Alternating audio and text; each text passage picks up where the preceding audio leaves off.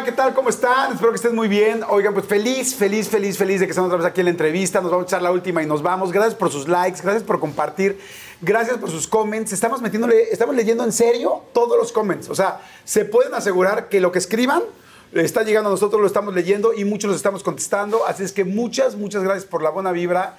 Y hoy, bueno, no va a ser la excepción, va a estar padrísima la plática. Nos lanzamos aquí a Monterrey, estamos eh, en un lugar fantástico, bien rico, que se llama La Postrería.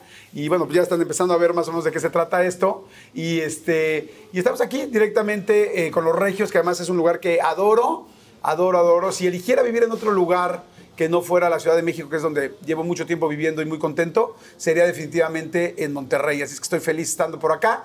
Y bueno, y a la persona que voy a entrevistar, Fíjese que lo he ido aprendiendo a conocer, lo he ido, he ido conociendo la carrera, cada vez he aprendido un poco más de lo que hace, por qué lo hace, porque bueno, no hay una cosa que no haya hecho, creo yo, que no la tenga muy bien ubicada hacia dónde va y por qué funciona. Y también las que no funcionan, por qué no han funcionado. Por supuesto, este conductor, estuvo en Big Brother, vamos a platicar de muchísimas cosas, tiene prácticamente 700 mil seguidores en YouTube, es una locura en las redes, es un gran, gran, gran influencer, pero esto empezó hace 27 años y me da mucho gusto porque estoy con Poncho de Nigris. Mi querido Ponchito, ¿qué onda, amigo? ¿Cómo estás? ¿Bien? Todo bien, todo bien. Qué bueno que viniste, muy contento y gracias por la presentación. No, güey, pues, ¿Eh? ¿Toda la vida? Ya es un rato, cabrón. ¿Cuántos años tienes? Yo tengo 44 años. 44. ¿Tú cuántos tienes? Yo 48. Tengo, fíjate. ¿Tú eres 7'2"? Yo soy 7'1". Yo soy 7'1". Y este, ya somos clásicos. Ya somos clásicos. Yo, soy 76. 76. De hecho, me quiero hacer un tatuaje que diga 1976. Yo lo que necesito más bien es ojalatería de pintura, cabrón. Pero sí, porque vi, vi, ahora que está, ya sabes que está este, de moda TikTok y todos los chavillos se andan tatuando ahora en el abdomen. Digo, el, abdomen no me lo tatúo ni pedo porque ya sabes que en algún momento te vas a poner panzón y para qué. Entonces, un bracito o algo. Y, 1992, 1997, nosotros ya somos clásicos. Sí, yo me pongo aquí 1971 y en un ratito más se va a ver ya así como 1911, 1930. Oye, pues bienvenido, bienvenido. La vamos a pasar muy chido. Yo lo que le digo a todo el mundo es: en este momento, detengan su semana, detengan su estrés, su trabajo, la escuela, la universidad, lo que cada quien tenga y tómense algo con nosotros. Este, relájense un rato, escuchen una buena plática. Vamos a hablar de todo, mi querido Poncho. Te quiero preguntar, evidentemente, desde los inicios, desde Chavi este, desde el asunto de Big Brother, cómo fue de repente toda la fama, de repente no tenerla y de repente cómo tú luchar para así volverla a tener. El asunto de redes. Varias veces. Que es una locura. Por supuesto, la situación de tu hermano, que fue algo fuertísimo cuando lamentablemente eh, falleció. Eh, los escándalos en los que he estado, no he platicado eh, algunos que la gente pues igual y no conoce que, que sí están bien fuertes. Ahorita te los voy a platicar para que la gente se entere que también no está fácil cuando eres muy popular, este, vienen este, ataques Fuertes. Que, sí, o sea, como que eh, hacen como, como la estructura de todo el, chisme y luego entra la prensa, en ese, en ese entonces no había redes, pero te voy a platicar más adelante todo eso y vamos a platicar un poquito de todo. Sí. Este, la verdad ya después de los 44 ya... lo que digan y lo que pase y lo que se haga, todo es ganancia. Entonces, estamos aquí para disfrutar la vida que pasen un momento agradable todos los que van a ver esta entrevista, que, se, que disfruten con nosotros y si tienen algo que aprender de lo que platiquemos, por, a lo mejor por experiencia o por algo de, de, los medios que, que, vamos a hablar este, sin censura. Sí, hoy va a ser, bueno, siempre es aquí completamente sin censura, pero hoy más que nunca. Bueno, yo digo porque... censura va a ser que le voy a preguntar de cuando vio desnuda a la tigresa, que eso sí está cabrón. O sea, esto sí es algo muy, muy fuerte y vamos a platicar qué sucedió en esa cama, qué sucedió en esas sábanas de 500 hilos egipcios y vamos a ver si se paró la boa o no se paró. Entonces, vamos a platicar de todo eso. Este, estoy entonces con Poncho de Nigris y vamos a arrancar, pero ¿qué tomas? Pues ¿Tequilita? Yo, soy tequilero. ¿Tequilero? Yo soy tequilero porque siento, y, y, lo voy a decir en tu programa, siento que ningún otro, otro vino me pega. O sea, y, obviamente para tomar necesitas algo que te apendeje, porque si no, pues nada más estás tomando para qué, para destruirte el cuerpo. No, no, o algo que te apendeje, que, que, que, la cabeza te, te, te, desconecte de la realidad. ¿O no? ¿Para qué toma la raza? Ah, estoy de acuerdo. Para desconectarte, relajarte y sí, estar a gusto. rico. Bueno, hay algo que me fascina, que es el Dobel. Si me regalan un Dobel, gracias. Ah, mira, ya, este- ya, lo tenía preparado. Ay, cabrón. Se, no, se, si se, sirvieron solos. pero si son percherones, vamos a darle bien. Ah, cabrón. ¿Vas a querer el Hidalgo? Este, no. El Hidalgo ahorita no. ¿Eh? ¿Eh? ¿Te gusta el novelo o no? Sí. Igual a mí es muy bueno. Gracias, amigo. Muchas gracias. Salud, Ay, amigo. salud. Qué rico. si antes, quiere pero- limoncito, Un limoncito. Pues es que yo Aquí como hay. quiera me acabo de poner una buena con tequila el sábado. ¿Sí? Después de, cuando tengo de repente rachas de trabajo muy intensas, Ajá. sí respeto mucho el trabajo y no tomo y no nada de ningún vicio ni nada. Y cuando ya tengo unos días libres, aprovecho para relajarme, como te digo, desconectar la máquina, desconectar la, la, la cabeza, la chompa para, pues, para relajarse. Te sirve también para desestrés. Ya si lo haces ya todos los días, ya como, como, como- como tú comprenderás, pues ya, ahí sí ya, Ya es parte del ya rollo, te empiezas ¿no? a deprimir, ¿no? Oye, pues padrísimo. Vamos a empezar a platicar. Primero, eh, ¿qué onda con la infancia? O sea, son cuatro hermanos, ¿verdad? Bueno, Cuatro. eran cuatro hermanos, lamentablemente. Pero bueno, cuatro hermanos inicialmente. Eh, ¿Era el rollo muy deportivo? ¿Cómo era? Porque siempre pues vimos, los vimos muy metidos evidentemente en los deportes. Sí, eh, mi papá nos inculcó, te voy a contar toda la historia desde pues el matrimonio de mis papás para que la gente conozca también eh, esa parte de que mi papá era una persona que era un vendedor de seguros, mi mamá la- lo, lo ayudaba, se, mi papá era alcohólico, tomaba todos los días, nosotros no nos- Desde antes de que ustedes nacieran. sí, él ¿O era- se hizo alcohólico ya después? no, no, no, yo creo que desde antes, eh, eh, no sé, pero cuando estábamos chiquitos nos empezamos a dar cuenta, ya de grandes nos dábamos cuenta, ¿no te acuerdas cuando nos llevaba a la escuela y sacaba la anforita debajo de- del asiento y le daba dos tragos en la mañana, te llevaban a la escuela a las siete y media de la mañana? Y, y, este, y yo platicando con Toño y con Aldo en su momento, decía, oye, sí, y, y mi mamá nos decía, no podía haber una, una botella de alcohol en la casa porque se despertaba en la madrugada y, y se, la, se la atravesaba. O sea, imagínate ese nivel. Pero Sí, hacía mucho ejercicio. Entonces, haz de cuenta que él trabajaba mediodía, nos educó muy bien. No, no, no se le reclama nada ni, ni nada. Al contrario, nos ¿Tu educó muy bien. Vive mi papá todavía, ya está grande, ya, tuvo, ya, ya le, dieron, eh, le dieron dos embolias. Este, ya, ya. ¿Por el alcohol? Yo, yo creo que sí por el alcohol, porque cuando yo estuve en Big Brother, aquí ya me adelanté, pero cuando estuve en Big Brother, eh, mi papá este, patrocinaba el tequila, mi papá era tequilero también, buenísimo por el tequila. Patrocinaba el tequila, el corralejo. Y ese tequila, este, pues se le ocurrió, como patrocinador de Big Brother, mandar a la casa dos cajas de tequila, de 30 botellas, eran 60 botellas. Se aventó todo el Big Brother, se aventaba una botella de tequila diaria. ¿Cómo crees? Una botella de tequila diaria y, y un día en el banco. O sea, Antes, pero espérame, durante el Big Brother, cuando tú estabas adentro, él se aventaba una botella diaria. pues sí, se la mandaron de, de Corralejo, de los patrocinadores Pero de si tequila gratis, Big pues Brother. dijo, no, pues eh, no, te estoy, o sea, no podía haber te- vino en la casa porque se lo tomaba. Mandan dos cajas Claro. y mi mamá, en lugar de sacarlas y tirarlas, mi papá las agarró, no sé dónde las sordió, pues chingó una diaria. Durante 60 días, el Big Brother duró cuatro meses. Yo me acuerdo que llegué a la final, fueron 120 días. Wow. Se aventó una botella diaria y un día en el banco en la mañana le dio un embolia, le tronó la cabeza. Qué fuerte, cara. Sí, y ahí fue un ¿Tú te golpe muy enteraste duro. adentro de Big Brother? No. No me dijeron. No te dice nada, güey. De hecho, falleció también el suegro de mi hermana. No me dijeron. Hay muchas cosas que pasan y que sí, sí fueron reales. Tú estuviste en Big Brother y también... eh, Sí, sí, durísimo. Durísimo, ¿no? Real. No, no fue una buena, la verdad para mí no fue una ¿No? mejor, no fue de las mis mejores experiencias. Estuvo A pesado. mí me sirvió por mentalmente te haces más fuerte y, y me sirvió el hecho de convivir con. Ahorita ya no lo haría, pero me sirvió para, para conocerme también. Pero yo me acuerdo que sí, sí, sí la sufriste, sí, ¿no? duro. Sí, claro que la Con sufrí. el Roberto Palazuelos que te molestaba. a él la sufrió y ahora más cabrón, porque mira Roberto, te estoy diciendo. Sí, yo me acuerdo que estaban. sí, nos pusimos una muy buena peleada. muy Sí, buena yo creo que se peleaban ahí, sí. Oye, y entonces, este, pues sí, eso siempre fue fuerte. Y de chavitos, veían entonces a tu papá, como a los cuántos años empezaste a identificar que tenía problemas con el alcohol. No, nunca lo identificamos realmente porque como entrenaba, como andaba bien, trabajaba a mediodía, te digo, y luego se iba con sus amigos en la tarde y pues agarraba el pedo y nosotros estábamos en la casa o nos ponía, nos, estábamos en un deportivo y hacíamos deporte todo el día. Todos los deportes, básquet, fútbol, tenis, natación, voleibol, todos. Entonces por eso a mi hermano a Toño le decían es por Billy. Sí nos hicimos muy buenos para el deporte porque todo el tiempo estábamos en competencia de todo. Y Oye, pues, y a tu mamá, por ejemplo, no le pesaba mucho el asunto del alcohol, ahora que ya eres adulto, que eres papá, que eres esposo. Sí, mi O mamá sea- está traumada.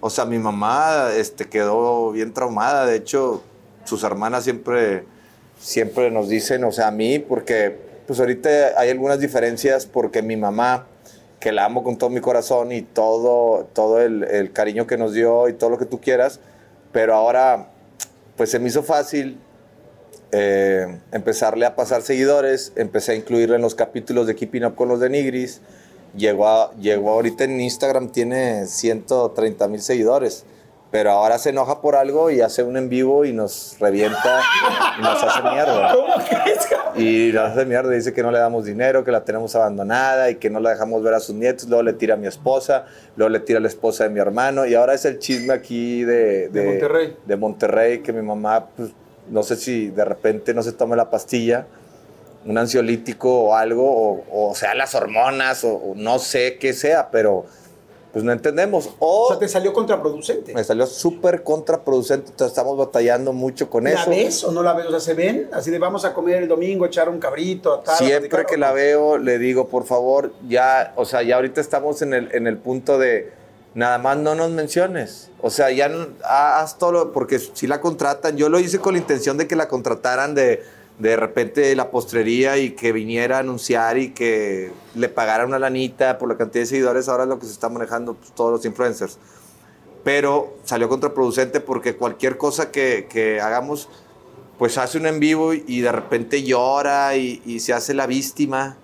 Y, o sea, me da risa, pero es que ya, ya es, incontrolable. O sea, ya se acabó, no le puedo cerrar la cuenta porque también es una fuente de ingreso. Eh, sufro mucho, la verdad es que sufro mucho, lo, cuento de esta manera porque pues ni modo que me ponga a llorar, pero sufro mucho aspecto de que todo lo que haga, si me va bien, este, pues mucha gente me dice, y a tu mamá la tienes abandonada, y no es cierto, no está abandonada vive en una casa con madre, vive con todos mis, mis sobrinos, mi hermana que se divorció está ahí con ella, viven, o sea, mi papá, está toda la familia, nada más que pues se sienta dando nada porque pues sus hijos hombres.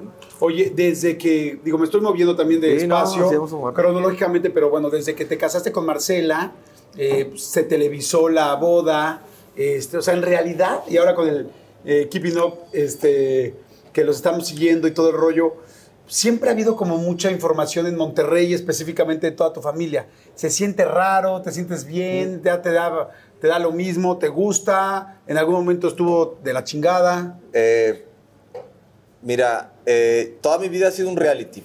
Casi desde que entré a Big Brother ha sido un reality. Antes pues era conocidillo aquí en Monterrey, modelaba y era ahí como el modelillo aquí de, del norte. Pero la verdad es de que yo decidí que así fuera me gusta, pero aparte de que me gusta, sí, corres, ahí, ahí, corres un riesgo importante. Mucha gente me atacó al principio y me decían que por qué exhibía a mis hijos y por qué los ponía en realities cuando estaban todavía el Instagram empezando y las redes sociales empezando. Y no me importó. De hecho, se metieron a robar una vez a la casa. Este, pues unos ladrones, no sé, ¿verdad? Todos decían que era porque nosotros pues, subíamos historias de que no estábamos en la casa y todo. Sí, no había alarma, ahorita ya la casa ya es un búnker, pero el, el, hecho es de que la inseguridad, de que tú subes donde estás y puede haber inseguridad. Si no tienes problemas con nadie, yo creo que, que no pasa nada y así lo sigo pensando porque si te quieren fregar o te quiere chingar a alguien, pues lo hacen. Seas quien seas, traigas guardaespaldas, traigas lo que traigas. Entonces, realmente sí, al principio por los temas de seguridad, pues era, pues me decía la gente, mi familia, mis hermanos, que ya no se tanto. Y ahorita que me adelanté un poquito al tiempo. Ahorita todos suben a sus hijos, ahora todos hacen sus realities familiares. Ahora, hasta tu mamá tiene cuenta, ahora mi mamá, mi mamá tiene cuenta. Ahora, por, por un lado, si lo ves como estrategia, mucha gente de pensar, esto lo están haciendo a propósito para, para causar morbo, amarillismo y para tener más seguidores. No, el problema de mi mamá sí es en serio y pues ya se, ya se dio así. Yo por mí le quitaba la cuenta y le decía, eh, pues estoy tan tan al mes, pero ya... Oye, ¿no tienes muchas broncas con tu esposa por esas cosas? Así que de repente ya se peleen ustedes y digan, oye, ya, no, no esto, mi suegra hizo este tal rollo y tal. Pues tú sabes, o sea, no sé si sepas los problemas familiares, pero Tengo siempre... dos divorcios, imagínate. pero con la misma, ¿no? Sí. es reincidencia. Con la, misma, sí, no, güey. Recaíste, recaíste. ¿La final del food o las mejores alteraciones? ¿Tu primera cita o tus primeras herramientas para instalar frenos? Ver la temporada completa del nuevo show o videos de cómo reparar autos. Bueno, cuando eres fanático de los autos, la opción es obvia, súper obvia. Fíjense, con más de 122 millones de piezas para consentir a tu carro favorito, puedes asegurar que tu carro siempre funcione perfectamente bien. Juegos de frenos, turbocargadores, luces LED, juegos de escapes, defensas, racks para el techo o motores. Ya sea que te guste la velocidad, la potencia o el estilo, eBay Motors tiene todo lo necesario para tu carro favorito. Además, a estos precios, quemas llantas y no dinero. Y con Guaranteed Fit de eBay, te aseguras que la pieza le quede perfectamente a tu carro a la primera, o si no, se te devuelve tu dinero. Mantén vivo ese espíritu de ride or die en ebaymotors.com. Oigan, ay, me acaba de dar muchísima hambre, pero bueno, no, saben, de repente me entran así esos, esos hambrismos tremendos. Perdón si pudieron escuchar inclusive mi estómago, porque bueno, estos micrófonos lo captan literal todo. Pero es que estaba pensando en el McCrispy de McDonald's. O sea, ¿ustedes ya lo probaron? No, no, no, no, no. Es que, bueno, si ya lo probaron, seguro me entienden. Es un sándwich de pollo crujiente, jugoso y al mismo tiempo picante. ¡Ah! Viene con unos pepinillos deliciosos y te lo sirven con una salsita picante que está así en todo el pan. Uf. Y si lo pides con un Sprite, no sé por qué, pero se siente que pica todavía más. En serio, qué hambre me dio. Mejor le paro porque si no, no voy a poder seguir con la entrevista de hoy. Ustedes que pueden, disfruten de su McCrispy en McDonald's o pídanlo por el app desde sus teléfonos. Seguimos. Oye, ya los dos, salud, salud. sí, la próxima. Yo, les aseguro, yo lo único que les puedo asegurar es que no me vuelvo a casar si me divorcio. Pero la idea es que, que no me divorcio, ¿no? Claro. Nada más que pues, hay muchas circunstancias que, que pasen, pero. Y menos con la misma. Marcela, te mandamos besos. No, te mando un abrazo, no te a creas. Todos los que ven el Kipi, no con los de Nigris, ¿no? Oigan, espero que ustedes estén tomando también algo con nosotros para que al ratito lleguemos a la última y nos vamos. Tómense algo, un café, un té, puede ser una chela, unas bien frías. Un tequilita, una cerveza. Un tequilita, lo que este, sea. Saquen un vinito. Un vinito es buenísimo, para que puedan ver rico la plática. Oye, bueno, entonces total, de chavitos eran eh, muy deportistas, este, los cuatro, echándole todas las ganas, fue creciendo. Tengo entendido que tu papá era como que muy duro también con la regla, con la disciplina, que, que, todo el tiempo tenía que tener el pelo corto. Sí, de hecho. Nos ah, ¿Ahora a eso debemos la colita? A eso debemos la colita y debemos que Aldo también trae el pelo largo y que Toño, que pues descanse también, siempre trajo el pelo largo. Nos traumó mi papá, nos llevaba a las barberías, a esas, a esas, este... Mi papá era como un militar, sí nos educaba así como militar, nos despertaba los domingos a las 8 de la mañana, pero eso, eso a, limpiar, o sea, a las 8 de la mañana a limpiar los pisos y los baños y esto, aunque hubiera gente que, que nos ayudara, no, teníamos que hacerlo nosotros. Y eso sí nos ayudó mucho a ser trabajadores y ser disciplinados. Y el deporte nos salvó de los vicios. O sea, el deporte que nos inculcó ahí en infancia nos salvó. Si nosotros hubiéramos seguido viendo a mi papá y hubiéramos andado en la calle, este, porque ya después empezamos a salir a la calle, ¿no? Pero siempre nos lo pasábamos en el deportivo, era como que, órale, nos aventaban y, ahí pónganse a hacer ejercicio y, todos los deportes y todo. Pero sí, ya, ya nos dimos cuenta de, de, la vida, pues ese tipo de vida que si, si no te metes al deporte, eh, no te salvas, ¿eh? O sea, lo ves normal el alcohol y lo ves normal como se pelean tus papás también, ves las peleas y, y, sacas de onda de chavo y... ¿Te acuerdas de alguna pelea muy fuerte entre tus papás? Me acuerdo de peleas. Porque yo el otro día, fíjate, me estaban haciendo, perdón que te interrumpa, me estaban haciendo, estaba en mi terapia. Y entonces estábamos platicando pues, de varios issues que todos tenemos. Yo estaba hablando de los míos. Y de repente me acordé yo de una pelea de mis papás en una esquina de la escalera, muy fuerte, donde mi mamá le estaba gritando a mi papá horrible y manoteando. Y me acuerdo que me quedé muy pues que me sigue lastimando hasta hoy, ¿no? Y, que lamentablemente es parte de lo que uno trae.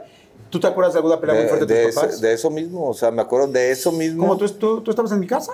No, pues, pero, pero, Cabrón, ¿por qué no me ayudaste? Pero lo raro es de que, que también fue la escalera y te voy a decir por qué es. Porque los escuchabas tú abajo que estaban peleando y te asomabas en la escalera de Chavillo y estaba, me acuerdo que estábamos los hermanos y estábamos escuchando el gritadero y, los empujones y todo.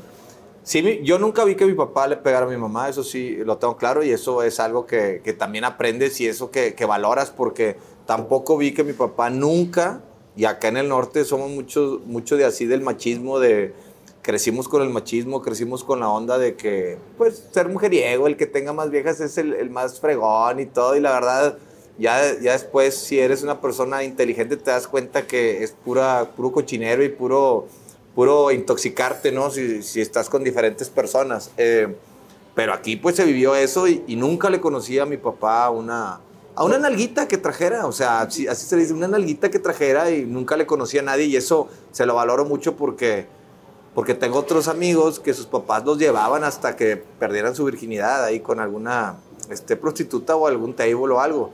Y eso, eso sí se lo valoro mucho a mi papá, que nunca permitió, porque me acuerdo que nos llevaba de pesca eh, de chavillos, y iba con todos sus amigos y todos los amigos, de que las viejas y que las viejas y que las viejas. ¿Cuándo te vamos a estrenar? Sí, y todo eso? y mi papá siempre cuidando esa parte, decía, no, no, no, y nunca, nunca vi nada de eso, y se lo, se lo agradezco, porque si, si de por sí, si de por sí yo andaba bien mal antes, o sea, eh, ahorita sé que, que lo más importante es mi esposa, mi familia, eh, y, y de ahí no, y tratar de encontrar este romper cadenas y sacar lo bueno de todo lo malo. Hay cosas que sí las traemos este muy en el fondo como como mi papá no era tan cariñoso y, y yo no no puedo ser tan cariñoso así de repente que estoy con mi esposa y la quiero abrazar y le quiero dar muchos besos y, y con esto haz de cuenta que ya, mm, ya me la cogí.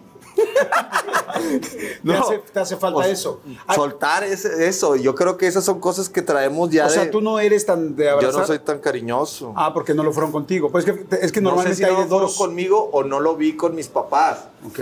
O sea, el palo me lo aviento de, de- de- de campeonato mundial, de, de final, este, Brasil contra Argentina. Clásico. Tampoco presumamos, cabrón, No. que aquí también hay. Tampoco Sí, presumamos. ese sí, pero, pero, pero ya el, el, el Sí. arrumaco, no sé, como, como que, pues, ¿cómo se El cariñito. Sí, el cariño, no eres- no la eres de cariño. manita. Tengo que andar pedo. Tienes que andar pedo. Ay, cabrón, no hagas. Oye, siempre fuiste, digo, me gusta mucho que todos Bueno, tus ya, ya programas. me dice, me- te dije lo de tengo que andar pedo porque es lo que me dice mi esposa. O sea, si ando, ando pedo y empieza, ay, mi amor, y le llega, ay, sí, nada más cuando andas pedo, ya, nada. nada". Pues le digo, pues es lo mismo, soy yo, nada más que me relajo. Oye, pero te voy a decir algo. Este, a mí me gusta mucho cuando te sigo y veo todo el rollo que dices, este asunto de, no, que esto se trabaja, pero esto viene de agencia. Siempre fuiste galanzón, pues fuiste modelo desde los 7 17 Sí. años. ¿Te aprovechaste de eso? ¿Sí salías con muchas chavas? ¿Las chavas te buscaban? ¿O no necesariamente a un cuate galán siempre se le acerca a todo el mundo? No, pues este. Sí, sí te ayuda eso. El físico te ayuda bastante, creo yo. Yo creo que si no tuviera el físico, hubiera crecido con el físico que tuve, te da seguridad y, y sí hubiera sido diferente. A lo mejor sí. Pues no sé, no quiero decir nada, porque ya sabes que ahorita está la onda de, de, de- de- de todo el. Este, el- Oye, todos, sí. Sí, sí, mejor cállate. Sí, Sí, sí, sí, sí, sí, sí. No lo digas. Este, sí me ayudó. Sí, de hecho, últimamente he pensado en eso y, y, y imagínense toda la gente si, si fuera Poncho de Nigris con otro físico, más chiquito, más, no sé, no sé, hay muchas cosas. No, no, no, no, no, no, no, no, no, no, no, no lo estoy diciendo de ese, de ese modo. Pero bueno, el punto es, hubiera sido diferente. Sí, sí me ayudó, pero lo de las chavas, sí hubo un tiempo que andaba de, de coqueta, pues te gustaba conocer, gustaba diferente. ¿Tuviste Pero- varias novias al mismo tiempo? no, no, nunca fui. Este, yo lo, lo que viví yo, que, que es algo que, que sí me considero una persona que, que pues no era buena persona no me, y no me daba cuenta. Eh, viví el enamoramiento con una pareja, se acababa y yo decía, ay, ya, ya no la quiero, y me cambiaba de otra, vivía el enamoramiento. O sea, me la pasé con madre siempre porque siempre vivía las etapas del enamoramiento y lo decía, ya, ya, ya no. Ya es no como siento". seis meses, siete meses, sale, vale, Como gracias. cuatro bye. meses, ponle que. Ah, cuatro, eras más de cuatro. ¿no? Era más de cuatro. Era, era- era cuando estaba este, es- el, ¿Viril? El fuego, el fuego, sí. Ya cuando se acaba eso, crees que ya no la quieres. Eso le pasa a mucha raza. O sea, y, y ya después que me casé, ya me di cuenta que eso no era lo más importante porque a mucha gente le pasa eso y no sabe. Tiene una novia y, y- y- y se, se enamoran y se, se enculan, o sea, es- eso es lo que, así, así se, le, se le dice, ¿no? Porque están haciendo el amor todo el tiempo y nomás la quieres ver y el día siguiente la quieres... Y eso pedo te tiene bien enganchado. Se pasa eso y tú crees que ya la dejaste de querer. Pero es nada más, eh, es, es la onda sexual, etapa del enamoramiento, ¿no? Que andas bien enganchado con el pedo de la química que... ¿Por qué crees que se acaba eso? Es que realmente hay una reacción química que sucede en el cerebro. Hasta los dos años, máximo dos años, Dos de años. seis meses a dos años, y se acaba, porque en realidad estás generando ciertas hormonas y, ci- y ciertos neuro- neurotransmisores que te están generando esto. Inclusive por eso dicen que cuando alguien está enamorado no puede poner atención en ninguna otra cosa más que en la persona. Por eso te pregunto del trabajo, ¿qué estás enamorado o qué? Porque en realidad sí, tu capacidad de entendimiento en otras cosas se enfoca solamente en la persona. En esa persona. Pero después cambia y es donde dices, ah, ahí es- viene el amor maduro y otras cosas ya y más es un estado de ánimo bien chingón porque si Sí. tú te das cuenta cuando estás enamorado, este, sale todo bien. Sí. Porque andas con buena actitud, andas positivo, estás enamorado. Entonces fue lo que me pasó a mí después, cuando nacieron mis hijos. Fue otro tipo de amor que vistió todo mi entorno y yo vivo enamorado. Entonces por eso yo vivo motivado. O sea, ya tengo por quién trabajar, por quién vivir, por quién crear, por quién hacer las cosas.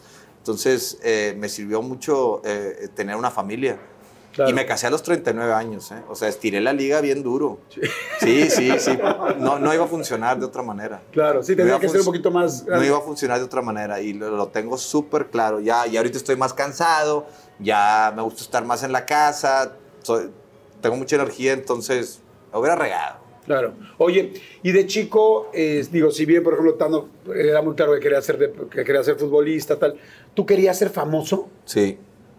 Así Sí. desde chavito dijiste, quiero Sí, ser famoso. Fíjate que yo, yo los veía entrenando fútbol, yo era, yo era bueno para el fútbol también y, Ujú. y llegué a jugar ahí dos, tres y jugábamos juntos ahí en el, en el llano, en varios equipos y éramos goleadores los tres.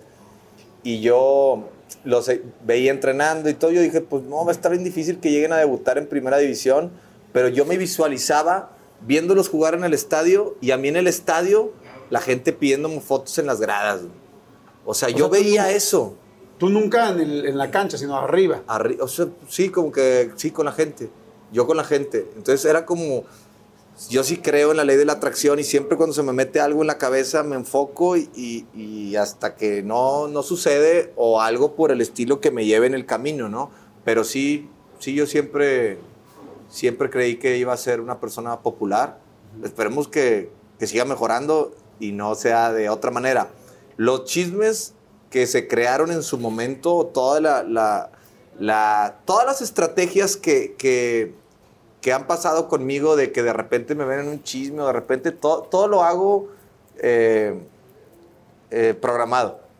O sea, muchas de estas cosas realmente las planeaste previamente para que pasen, exploten Sí. y seguir en, un poco en el candelero. Que les voy a decir una cosa, te tengo que ser muy sincero. Yo hace como dos o tres años, hace como unos tres años, algo, no sé, saliste a la plática y yo la verdad como que dije, Poncho, dije como pues, no sé bien cuál es su carrera, qué ha hecho, ¿no? Como que, o sea, quizá en algún momento yo fui uno de esos detractores. No detractores, simplemente dije, no, no, no no sé qué ha hecho Poncho o por qué tendríamos que estar aquí haciendo algo con él. Y después empecé a ver un poco lo que hacías. Y también hubo una cosa importante, cuando tú te vienes a Monterrey y empiezas a hacer los programas de Monterrey, no necesariamente los veíamos en la Ciudad de México. Ah, sí. Para mí era como, pues Poncho salió de Big Brother, tal, la tigresa, tal, los chismes, Eh. polémica, tan, tan. Y después cuando ya empiezo a ver la carrera que estabas haciendo aquí, dije, ay cabrón, me callaste la boca porque dije, lo hace muy bien. O sea, es un cuate creativo, es un cuate divertido, putazos o qué. O sea, como que, porque no es fácil hacer eso. O sea, la gente puede pensar que eso es sencillo, pero no lo es. Y ya después, cuando empecé a ver todo lo que empezaba a hacer en internet, dije, lo que está haciendo Poncho es algo muy difícil de hacer, no es sencillo. Y cuando me doy cuenta y regreso el tiempo y veo el tiempo que llevas haciéndolo, digo, Poncho lleva más de 20 años vigente.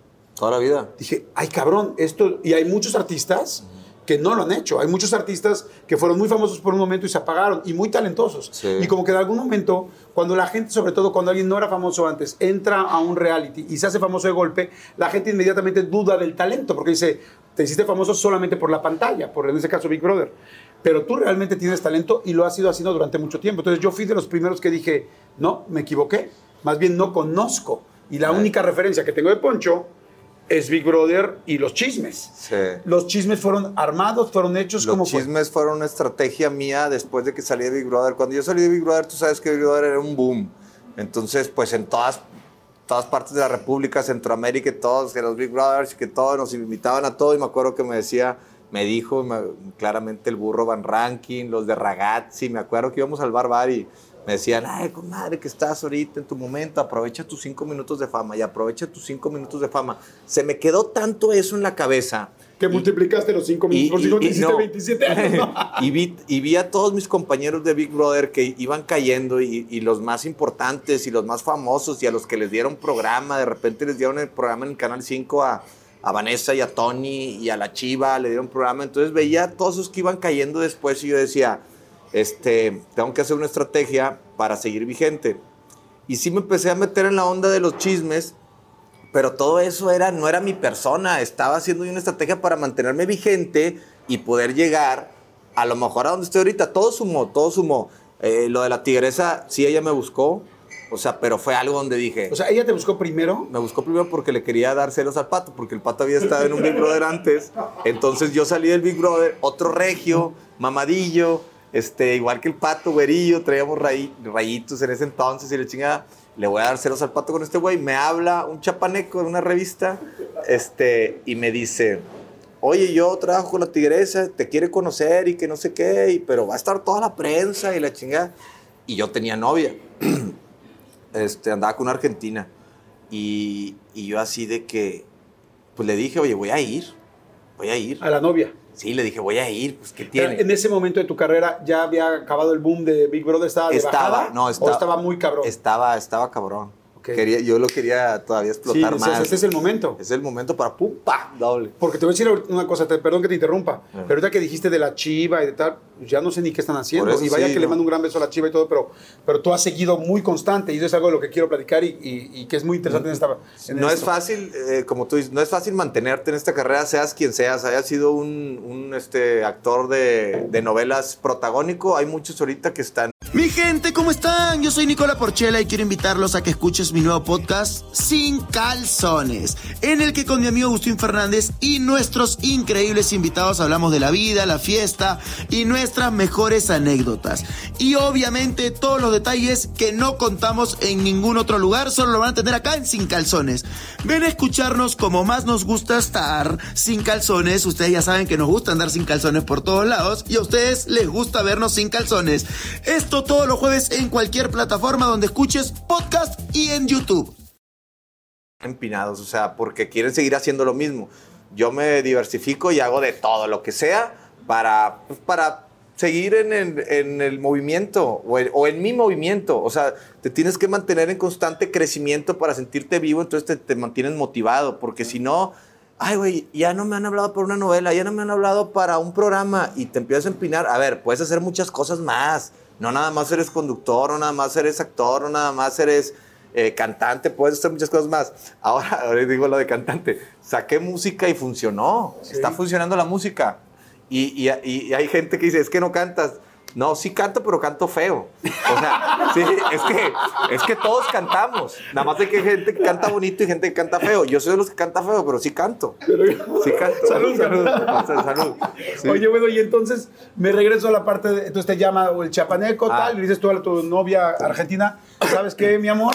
Sí voy a ir. ¿Qué te No dijo? voy a ir porque, pues, obviamente, este, estoy. eh, Tú eres el arquitecto de tu destino y tienes que empezar a, ahí a poner. Si yo me rajaba ahí y no iba por el, el chisme y por la crítica y porque me iban a decir, porque ya sabía que me iban a decir que era un vividor, en el momento en que me iba a parar ahí, iban a decir todos que era un vividor interesado, mataviejitas, iba, todo, o sea, todo lo que me dijeron. ¿Las viejitas, o sea, sí hicieron el amor?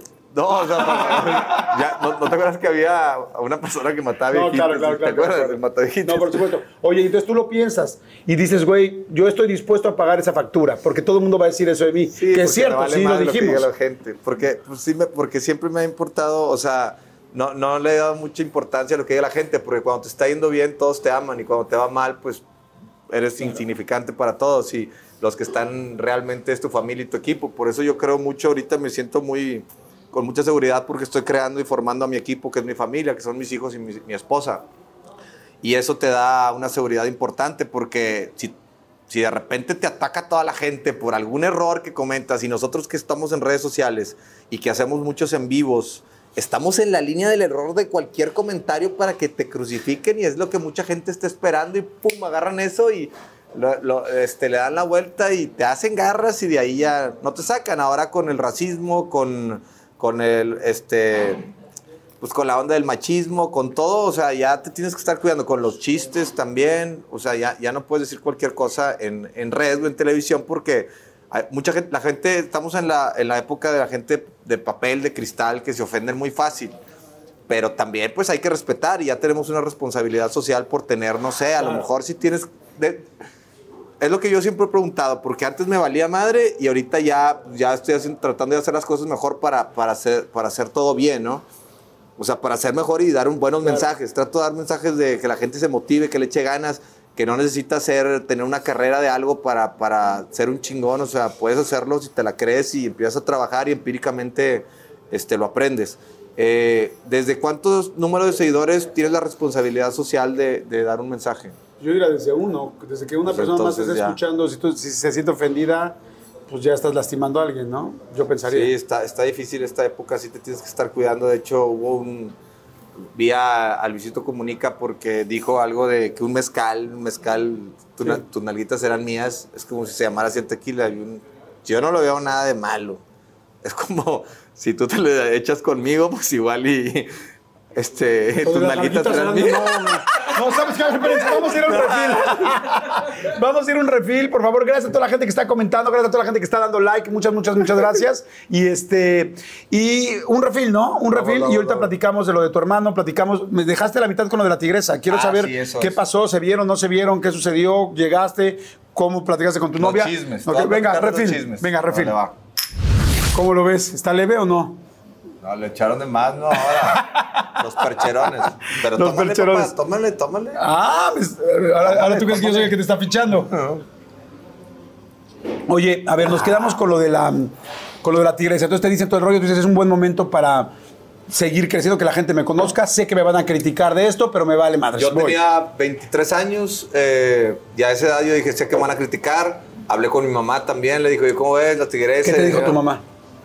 Algún día Ay, tendré no, una cuenta de. Instagram y te diré no. Ay, no, Alfonso, ¿esa señora qué? Y mi papá, no, esa señora ha andado con varios presidentes y que no sé qué, y este, me gustaría hablar con ella. Ya tu papá ya te estaba tratando, papá ya se quería meter, ¿no? Este, y la neta, pues yo dije, no, como quiera lo voy a hacer, les estoy avisando, no les estoy pidiendo permiso, porque pues yo sé que, que va a funcionar. ¿Todavía O sea, vivías en casa de tus papás? Pues eh, sí, vivía en casa, pues acababa de salir de Big Brother y, y- y estaba pues entre México y Ajá. acá, pero sí me quedé a vivir en México. Yo salí de Big Brother y ya me quedé a vivir en México ocho años. Ok. Ocho años seguidos, este, picando piedra y, y buscándole a ver qué salía. Y que, si no estaba allá, acá me iba a desaparecer. Entonces tenía que estar allá donde está la jugada. Y me quedé ocho años. Y lo de la tigresa, pues... pues Llegaste. Pues checa, A la fa- y estaba todo lleno de medios. Ya pasaron 20 años. Y seguimos hablando de esto. Y seguir- y sí, y me siguen hablando. Sí, la Entonces- decisión sí era, sí era ser popular, la decisión era- fue buena. Sí, Digo, simplemente estamos aquí platicando. Por eso le decía, hay mucha gente de Big Brother, pues, pues creo que nadie de Big Brother, ¿no? Que yo recuerde que siga, pues el Rasta quizá es la única persona que creo que todavía ha tenido una carrera. Pato anda de político, pero pues es otra cosa, ¿no? O sea, de, de- así de que... Pero con todo respeto, el Pato, y que también he platicado Sí. con él, pero no tiene tu talento. O sea, tendrá talento para otras cosas. Pero en cuanto al medio, pues no Yo- ha demostrado seguirlo haciendo. Por Yo- lo menos yo no lo he visto. Yo, yo soy como, o sea, yo soy creativo y me gusta estar, este, eh, siempre estoy pensando cómo vamos a sorprender hoy y me gusta causar emociones en las personas, en la gente, entonces por eso las redes me vino como anillo al dedo para que me conocieran realmente Claro. como soy, porque me conocían por la tele y la tele te puede crear un personaje que, que realmente no eres. Muchas veces hasta los productores te dicen, di esto y di lo otro y di esto y la, la verdad es de que pues te ven mamón. Yo sí soy mamón, pero no tanto. Este, por eso digo, y recuerden amigos, si cuando te conocieron no pensaron que eras mamón, fracasaste como guapo. Tengo unas Sí, yo también lo digo de vez en cuando eso, ¿eh? yo también lo digo. Este una- es el momento del like, dale, dale. No, bueno, y lo, entonces lo de la tigresa, la neta, eh, no, me, no me arrepiento. Bueno, Aunque pero llegaste y la me- viste. O sea, llegaste y la viste y entonces todo el mundo tomó fotos. ¿Qué te dijo? Toda la prensa, güey. Era, cuando, era cuando estaba la prensa, o sea, había- venía prensa de Miami, de Centroamérica, era la prensa. Era como unos, no sé, güey, ¿cuántos? 40 micrófonos de diferentes medios, de todas partes. ¿Qué te dijo ella? Y tú, tú te vas a parar aquí al lado mío, tú vas a... ¿Lo decir- planearon antes? Pero, ¿Por teléfono? pero nada, nada. O sea, lo planeamos. Yo estaba de que, ¿qué voy a hacer? ¿Qué voy a hacer? Es que yo no quiero que digan que soy tu novio. Y que yo sí Ah. le dije, sí, sí le dije, pero no quiero que digan que somos novios porque luego van a empezar que te voy a robar, como, está, como pasaba con el pato que le, que le estaba robando. Pues eso es lo que se decía en los medios, yo no sé. ¿Tú no te quedaste con el famoso reloj? No, me dio un- ¡Fírmame reloj! Me dio un reloj, fíjate, le dije, bueno, ok, vamos a hacer esto. Un reloj, un Rolex de un expresidente, pedorro, la neta, o sea, no era de los, era de los delga, sí, del delgadito, Sí, reloj de en oro. los pinches Rolex hay razas, Sí, es, los relojes de razas. Ahorita estamos ya en, otro, en otra onda, ¿no? Pinche relojillo así de esos de, de, de- de que el extensible es, todo así parejo, pa- parejo, ¿verdad? Así como, como que hecho a mano. Artesanal. Rolex artesanal. Este, sí, viejo, ¿no? ¿no? Bueno, De- pero era de un expresidente. Era de un ¿El expresidente. hijo de qué expresidente era o no? Pues del eh, de lentes, ¿cómo, cómo se, se llama? Este- el de Echeverría, Echeverría. sí, el- el- era de. Bueno, ¿Todavía bueno, lo tienes? No, no, no, déjame te cuento porque. Ah, ok. Bueno, cabrón, pues cuéntame. Sí, porque me da el reloj y le digo, yo no quiero que digan que te robé el reloj, porque supuestamente el pata le había robado relojes y ella de salir en la prensa diciendo, me robó y por eso lo mandó a la fregada. Pero la señora sí estaba, sí estaba como enamoradilla del pato. Ella necesitaba compañía, estaba sola, ella necesitaba alguien que la aguantara y que estuviera con ella y que platicara con ella y que le pusiera atención. Es lo que necesitaba. Era una señora que estaba sola y estaba vacía y tenía todo el dinero. Porque tenía casas en Reforma, en Acapulco, tenía un chorro de lana. Entonces eh, lo que necesitaba era compañía. Entonces yo le dije, yo no quiero que me involucren en el pedo del robo. Sí que digan, o sea, pueden decir que, yo, yo pensaba, ¿no? Pueden vamos- decir que ando contigo o algo, pero que no digan que te robe, porque pues la neta, ni en cuenta, güey. Ya si te voy a robar, pues perdido que, que valga la pena, ¿no? No, no sería ese Rolex, Sí, ¿no? güey, no, pues, una la pinche casa o algo, ¿no? No, no, la verdad es de que no quería, no quería. le perdió el chico todos sus bienes. No, no, este, no quería que me involucraran en, ese, en esa onda de robar, porque eso sí lo tengo bien claro y Claro. me educaron mis papás de que no toque nunca nada de nadie porque todo se te regresa. Claro. Entonces, pero también era la otra parte de que dijeran de que pues, yo, que pinche vato interesado, porque pues le estaba entrando una señora ya mayor y que, y todos, lo que me han dicho todos, no sé tú qué opines, de que, ay, güey, ¿cómo le hacías para entrarle?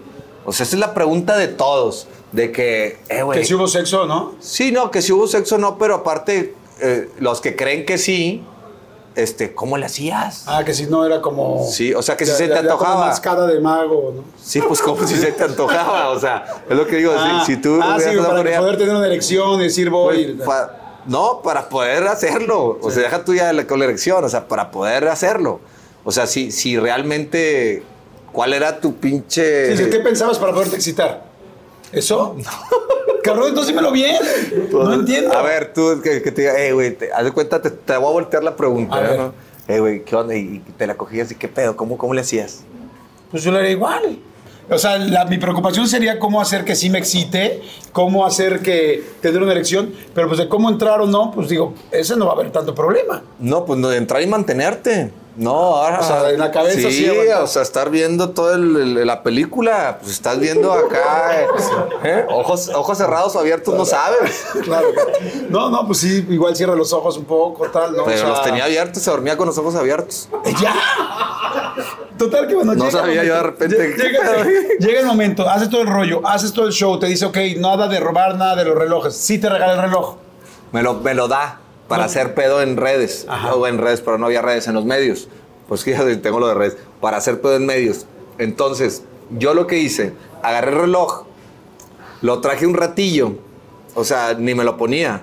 Lo traía, dije, donde me lo roben, no, lo traje un ratillo, y luego ya, imagínate donde me lo roben y que ahí van Claro. a pensar que fui yo. Lo traía un rato, dos, tres días, entonces eh, había un programa de chismes en Monterrey que se llamaba Ellas con las Estrellas. Sí, me acuerdo. Y yo dije, te lo voy a entregar públicamente en el programa. Tienes que ir al programa que te entregue el reloj. Ah, no, no. ¿A ella? Sí, pero nos iban, a- nos iban a entrevistar algo de noviazgo, una onda así. Entonces yo aproveché y saqué el reloj, nada pendejo, porque ya me iban a empezar a decir que le robo. Entonces yo en vivo en, en el programa digo, "Aquí- este reloj me lo dio, se lo voy a regresar porque yo no quiero nada de usted, más que su amistad y su cariño.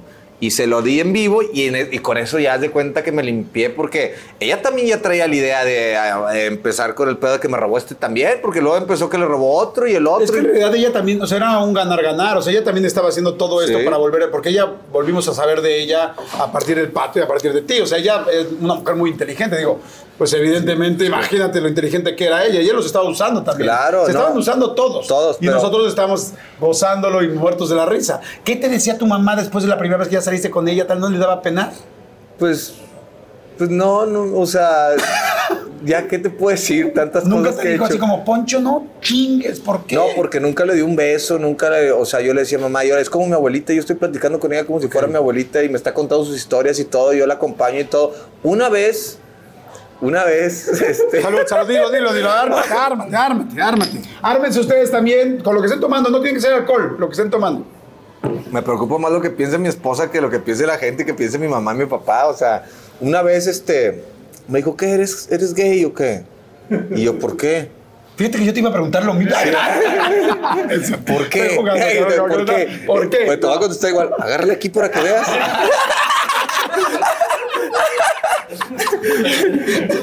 No, te, Si- si te dice, es ¿por qué no quieres? Porque Me sí te trató de dar un beso previo. No, pues se acercaba o me quería agarrar la mano, acompáñame, vieje. Eh, ¿Sabes qué me, me- me- me- me causaba mucho problema a mí? Este, cuando se, tenía que bajarse a algún lugar público. No, no, Esa no, pausa fue tremenda. No, eso, ahí no había bronca, pues ya, ya, ya, este, ya sabes que sin diente. Eh, estamos cotorreando, tampoco crean que, bueno, eh, este, que nos teníamos que bajar a un lugar público, un restaurante o algo, y aparecían todos los señores de su época. Angélica María y la chingada, y me veían a mí, este, y yo, yo me sentía como que era el, el, el pinche ratero, güey. O sea, el. el, el Yo, o el que estaba haciendo un servicio usurpador. sexual, ¿no? Es como diciendo, Sí, pues. "Oye, aquí sí, aquí vengo a atender a la señorita y vengo Sí, por aquí yo la, yo- y la cambio y la chingada y la llevo al baño y le agarro la manita y no, no, no, la verdad sí me sentí extraño y sí sentí feo. Por eso me duró muy poco, ¿eh? Duró como tres semanas y yo ya no pude, o sea, ya, ya lo demás fueron chismes y peleas y me robó y no le robé y todo y ahí siguió. Pero, o sea, el, el punto es de que yo ya no quise estar y luego regresó con el pato, el pato se fue a vivir con ella a su casa y ya, y yo ahí te- como que ya empecé Pero a hacer... cuando te preguntó lo de eres gay, evidentemente me imagino que tú empezaste a poner como un- una, hacer una actuación, no una actuación, sí. decirle sí, porque no quiero. Gente, ¿cómo están? Yo soy Nicola Porchela y quiero invitarlos a que escuches mi nuevo podcast Sin Calzones, en el que con mi amigo Agustín Fernández y nuestros increíbles invitados hablamos de la vida, la fiesta y nuestras mejores anécdotas. Y obviamente todos los detalles que no contamos en ningún otro lugar, solo lo van a tener acá en Sin Calzones. Ven a escucharnos como más nos gusta estar sin calzones. Ustedes ya saben que nos gusta andar sin calzones por todos lados y a ustedes les gusta vernos sin calzones. Esto todos los jueves en cualquier plataforma donde escuches podcast y en YouTube. ¿Cómo fue? Porque pues era evidente que no lo eras, ¿no? Pues sí, no, no, este, yo le dije que sí y luego este, y a ver. no, me da risa, no, no, no. No, no, pero, pero, pero, a ver, ¿qué fue pasando? O sea, ella intentó en algún momento besarte, dices que se te acercaba, pero ¿se te aventó al beso o no? No, una vez, este, cuando te digo que sí era gay y todo, y, y yo creo que ella pensó que, que pues yo iba a jalar inmediatamente, ¿no? Este, se levantó de su cama desnuda totalmente No, no y fue a donde estaba yo. Sí, y se levantó caminando así y yo ahí sí, este... Dije, no, no, no, no, no, no, no, eh, ¿qué onda? Nada, ¿Qué está pasando? Nada, nada, todo bien. La vi le dije, no, no, no, ay. Y, y sí, se enojó y me dijo, ay, este... Pues me acuerdo que me dijo maricona, no me acuerdo qué me dijo. Y yo, sí, sí, ya, ya, pero no, no va a pasar nada. O sea, yo ya me asusté y le dije, o sea, yo ya no quería, güey. O sea, no quería porque no, no era por ahí. No me iba a sentir bien, no me iba a sentir... Es más, yo nunca he No, hecho... no era lo que estabas pensando en lo absoluto. O sea, No, y no era, y, no- y no me, y no me gusta ser así ¿Estaban de, en su casa? de agandallar, sí, en su casa. De ¿Y repente iba a su casa, en la casa de reforma. No, estábamos ahí en su cuarto lleno de, de duendes y la chingada, de oro y muchos perritos y todo. Y estaba ahí, eh, muchas esculturas. Y se paró de su cama de repente, pues yo estaba acá en otra cosa. Completamente desnuda. La señora Ya es, eh, ¿Cómo qué edad habría tenido en ese momento? No me acuerdo, pues fueron hace cuántos, es que, que cuántos años tendrá, no sé, yo no- ya no volví a saber de ella, pero pues no es, lo que estamos platicando es, eh, no es nada así como que faltar al respeto algo, simplemente son las cosas que sucedieron, que, que, la- que las programamos, que se dieron así, pero sí en su momento, pues, pues ella yo creo que pues ah, dijo, con madre un chavito, está, está buenón, está, está galanzón, te lo avientas. A lo mejor me va a pasar eso cuando yo tenga 90 años con mi esposa. Tendría entonces, ¿cómo cuántos años tendría? Unos 74, 72, yo creo. No, pues es que ya es una. Y sabes qué? que me gusta mucho lo que mencionabas hace rato. Es cierto, ¿sabes? Estás mencionando los hechos, no es tratar de ofender a nadie No, ni, no. ni lastimar a nadie, ni nada. O sea, lo que realmente estaba pasando. Estoy- estoy con el mismo juego que ella tenía. Sí, es la estoy sinceridad. platicando lo que la gente quiere escuchar porque la gente quiere saber la verdad. Entonces, Claro. si a mí me vas a preguntar algo en una entrevista, yo te voy a decir la verdad porque no tengo nada que ocultar. Claro, putazos o qué. ¿Putazos o qué? No, es que después la gente se ofende de que, ay, es que contó todo. Pero luego también se ofenden porque, ah, es que ese güey tiene otra personalidad, no dice la verdad cuando lo entrevistan y luego lo conoces y es de otra manera. Ah. Lo que quieren es que seamos transparentes, ahí No, está pero todo. eso fue lo que pasó. O sea, digo, finalmente ambos estaban pasaron. tratando de hacer publicidad en conjunto. La señora sí intentó, pues, quizá tener relaciones, lo cual también tiene todo su derecho de intentarlo. Así como tú tengas todo tu derecho de decir, no quiero. ¿Por qué dormía con los ojos abiertos? Porque hace rato dijiste que dormía con los ojos abiertos. No, no, o sea, dormía y, y- y se le quedaron un poquito abiertos porque antes, la- antes las cirugías no, no eran tan buenas. jalaban tan bien. No, imagínate, este, y se, pues ahí estaba el doctor del Villar, que era el que andaba con él. ¿No te acuerdas del doctor del Sí, Villar? claro, claro, claro. ¿Quién sabe qué pasaría con el doctor Villar? Después lo empezaron a demandar, pero él, él la operaba de todo y le dejaba los ojos, o sea, se dormía, se acostaba, yo no sé si estaba despierto, estaba dormida o, o qué pedo. Entonces se ponía gotas todo el tiempo para lubricar los ojos. Pobre. Oye, este, ¿no has vuelto a hablar con ella? Nunca. Nunca volviste a hablar con ella. Le traté, ahora hizo algo en el teatro Frufru. De hecho, ya, ya, ya sé también cómo empezó la relación, o yo la quise ver que, que yo, yo quise demostrar que se viera de esa manera con la prensa, porque me invitó a una obra de teatro que iba a hacer en el Frufru, que era la obra de Ecus, nada más que tenía que salir yo desnudo y también no le quise entrar por. por, por- uy, pues no sé, pu- pudieron haber enamorado a muchas personas, entonces dije, ¿para qué voy a andar enseñando yo ahí el- el- el- las extremidades italianas, no? Entonces, no, la, la cobra dice que, este, sí, a- a- así, así empezó el chisme, pero de ahí surgieron un chorro de chismes y luego yo empecé una forma también, y lo voy a contar, estratégica para mantenerte vigente, era andar con famosas. Esa es otra. O sea, tú porque estuviste casado la mayoría del tiempo, casi toda tu vida. Pero pues yo estaba soltero y andar con famosas era como mantenerte vigente, porque va a hablar la revista, va a hablar el programa, entonces anduve con una que otra famosa. ¿Con quién saliste? No recuerdo bien. Pues anduve con varias, así no sé si mencionarlas, porque ahorita no fue casadas, público, con malandros o algo, ¿eh? Pero fue público, ¿no? Sí, fueron públicos. O sea, no- Este- no vas a decir nada que Google no sepa, ¿no? Porque en este momento ya es que todo el mundo está empezando a googlear, ¿no? Google en Google. Ex relaciones de... Sí, me iba a casar también con una checa que al final me arrepentí o nos arrepentimos 15 días antes. Fue algo que yo siento que hice mal. Pues no lo hice mal porque la hubiera pasado mal, pero, o sea, que le hice daño a la persona. Ok. No me gusta hacerle daño a la gente, entonces eso lo vas aprendiendo conforme va pasando la vida de que, "Eh, güey, aquí sí le hiciste daño. Ahí siento yo que sí le hice daño, o sea, la ilusioné, ya me iba a casar, ya todo, y 15 días antes le digo, no, es que no puedo, no me voy a poder casar porque no, siento que no va a funcionar. Ya con vestido, con todo. Ya con todo, la boda y todo separado, exclusiva para TV y Notas y todo. Y yo hablo con la revista y les digo, oigan, no me voy a casar, no me quiero casar porque siento que no va a funcionar. Y, y no, no, no. O sea, era la decisión más importante de mi vida, esa. Si me casaba ahí, pues iba a cometer un error ahí de, de, de- de problemas, ¿no? Siempre que cometes eh, errores en, en decisiones y no tienes la sabiduría para tomar buenas decisiones, son errores que puedes arrastrar toda la vida y tener problemas. Es lo único, que te causen problemas para, para tu vida, ¿no? Claro. Entonces me pre- preferí evitarme esos pedos y lo decidí en esa, de esa manera que siento yo que sí Claro que la lastimaste la mucho. lastimé y, y es, eso pues es karma y lo cargas y si tú haces daño, este, se te regresa de otra forma. Yo siento que ya lo pagué, ya lo pagué o sea, ese, le pedí disculpas varias veces, es bueno pedirle disculpas, este, ser agradecido y pedir disculpas, eso este, como que te libera y le pedí disculpas y no me las aceptaba. No me la Estaba aceptaba. muy lastimada. Sí, sí, sí. ¿Volviste a hablar con ella o no? Ya nunca volví a hablar con ella, nunca más. ¿No sabes si está casada? Sí, sí, me enteré que se casó por ahí todo, pero ya no volví a hablar con ella nunca más. Le mandé un correo una vez de que discúlpame, en serio, de todo corazón, discúlpame. Este, no, no me contestó nunca más. Yo sé que quedó bien, sí, se quedó, sí le dolió. Hace rato al principio cuando empezamos a grabar me dijiste que ibas a platicar algo de los medios y de los escándalos y de lo difícil que era y que ibas a platicar algo que nunca habías platicado. Me pasó en una ocasión, y eh, se sabe, ¿no? En, en- en- en Google lo pueden ver. Eh, me pasó una ocasión aquí regresando de... Empecé a andar en chismes y empecé a andar eh, popular, te digo que una novia o que esto, o que se peleaba con el cibernético, con el otro, en los programas estos de chismes y todo.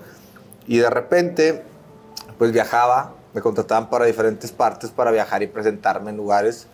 Y, y un travesti que yo lo vi y era una mujer, estaba, Sí.